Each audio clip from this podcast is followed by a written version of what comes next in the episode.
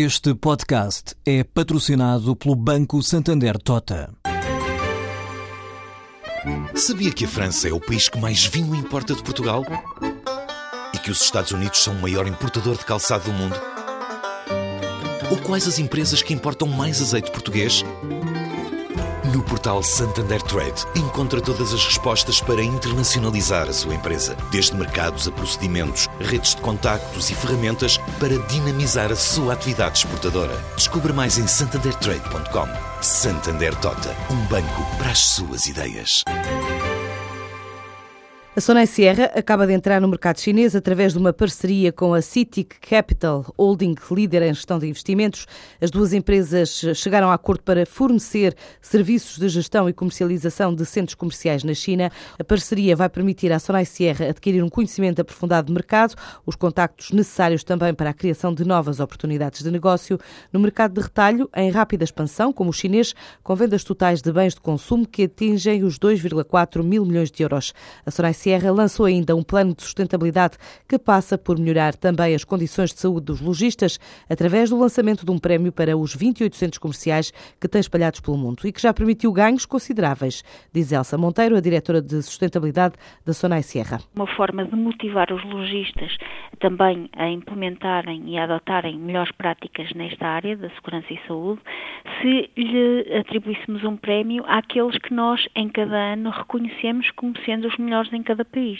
Temos tido, por exemplo, uma redução de 66% na severidade dos acidentes dos colaboradores da Sierra desde 2005. Também tivemos um decréscimo de 46% dos dias de absentismo devido a acidentes por trabalho. Tivemos uma redução de 67% das não conformidades quando fazemos observações preventivas de segurança, se nós trabalharmos para reduzir essas situações de não potencial risco, estamos automaticamente a reduzir o topo do iceberg e, portanto, o número de acidentes que ocorrem.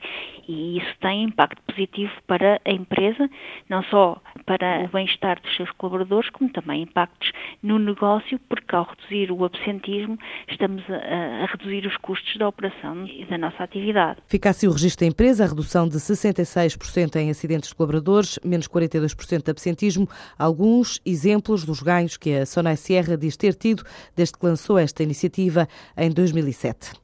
O Turismo e a Vini Portugal assinam esta tarde um protocolo na Escola de Hotelaria de Lisboa para maior colaboração em setores estratégicos como os vinhos e a gastronomia portuguesa, na promoção do país lá fora. É o que diz João Coutrinho, o presidente do Turismo de Portugal. Este protocolo insere-se numa política de colaboração com todas as entidades que tenham, eh, desde logo, responsabilidades na, na promoção, de alguma forma, de produtos de portugueses no estrangeiro, que é o caso do produto turístico, se quisermos assim, e também dos produtos vitivinícolas. Não é? Depois, são dois enormes setores exportadores, eh, dois dos grandes setores exportadores portugueses, que ainda por cima partilham uma visão bastante moderna da forma como se promove Portugal. E, finalmente, porque nós achamos no turismo de Portugal, e temos, aliás, no Plano Estratégico Nacional do Turismo, que sendo a gastronomia e vinhos um produto dos estratégicos desse nosso plano, ele acaba por contribuir para a satisfação de quem nos visita e é complementar a boa parte dos outros produtos turísticos que comercializamos. Esta parceria vai passar por várias iniciativas conjuntas, algumas ainda em 2014, que estão em fase de preparação e um evento conjunto em Londres, em mercados europeus também e no Brasil.